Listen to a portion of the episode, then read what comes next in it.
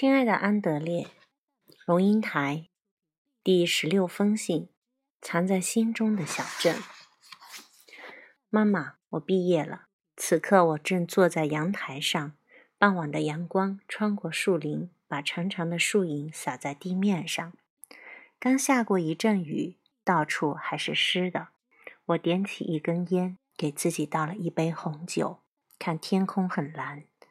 烟一圈圈缓缓缭绕，消失。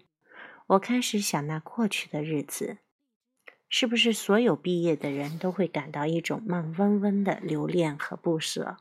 我要离开了，离开这个我生活了一辈子的小镇，我的家。我开始想，我的家又是什么呢？最重要的不是父母，妈妈别生气啊，是我的朋友。怎么能忘记那些星期天的下午，总是蹉跎逗留到最后一刻，假装不记得还有功课要做。在黑暗的大雪夜里，我们挤进小镇的咖啡馆，喝热乎乎的茶。在夏日明亮的午后，我们溜到小镇公园的草坪去踢足球，躺在池塘边聊天到天黑。有时候，水鸭会哗一声飞过我们的头。一个只有两万人口的小镇克伦堡，听起来好像会让你无聊死，尤其对我们年轻人。可是我觉得它是家，我感觉一种特别的眷恋。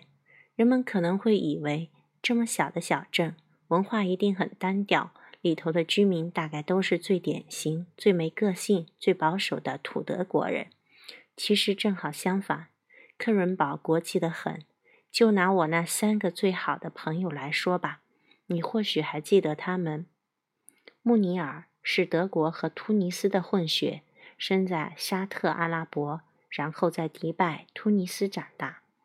弗伦蒂跟我穿一条裤子的哥们，是德国和巴西的混血，除了德语之外，会讲葡萄牙语、西班牙语、法语和英语。大卫。一看这名字，你就知道他是犹太人。大卫的母亲是德国人，父亲是以色列人，所以他也会说异地絮语。然后是我自己，是德国和台湾的混血。我们四个死党走上街时，简直就是个混血党。但是你要知道，我们在克伦堡一点也不特别。我们这样的背景，几乎是克伦堡小镇的典型。死党外衣圈的好朋友里面，我用手指可以数出来：印度人、巴基斯坦人、土耳其人、西班牙人、法国人、英国人、美国人、韩国人。当然，不同的文化背景确实有时候会引发争执，但是大部分的时候，混血儿和混血儿还处得特别好，特别有默契。譬如说，我们随便到一个空的足球场准备踢球，不管认不认识，人数一够就开始组队比赛。几乎每一次会自然而然分成两队，德国队和国际队。凡是有国际背景的，就自动归到国际队去了。这和种族主义没任何关系，大家只是觉得这样比较好玩。我自己从来就没有因为我的中国血统，还是应该说台湾血统很麻烦嘞，妈妈，而受到过任何歧视。而且我们常常开种族差异的玩笑。昨天我和弗瑞蒂还有弗瑞蒂的金发女朋友一起去看足球赛，刚好是巴西对阿根廷两个不共戴天的世仇。弗瑞蒂当然很激动的在为他的巴西队加油，我就故意给阿根廷加油。足球赛一定会引发政治和文化的冲突的，很快我们就变成真正在争吵，巴西人跟阿根廷人谁比谁傲慢、愚笨、丑陋等等。吵到一半，弗瑞蒂的女朋友好奇地问：“如果你们两个人都是纯粹德国人的话，会怎么吵法？”我们愣了一下，然后两个人几乎同时说：“那我们会闷死，跳楼算了。”多国文化就像汤里的香料，使生活多了滋味。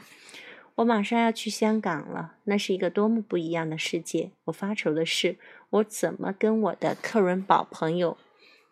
说再见，你怎么跟十年来都是你生活核心的好友说再见，而心里又知道人生岔路多？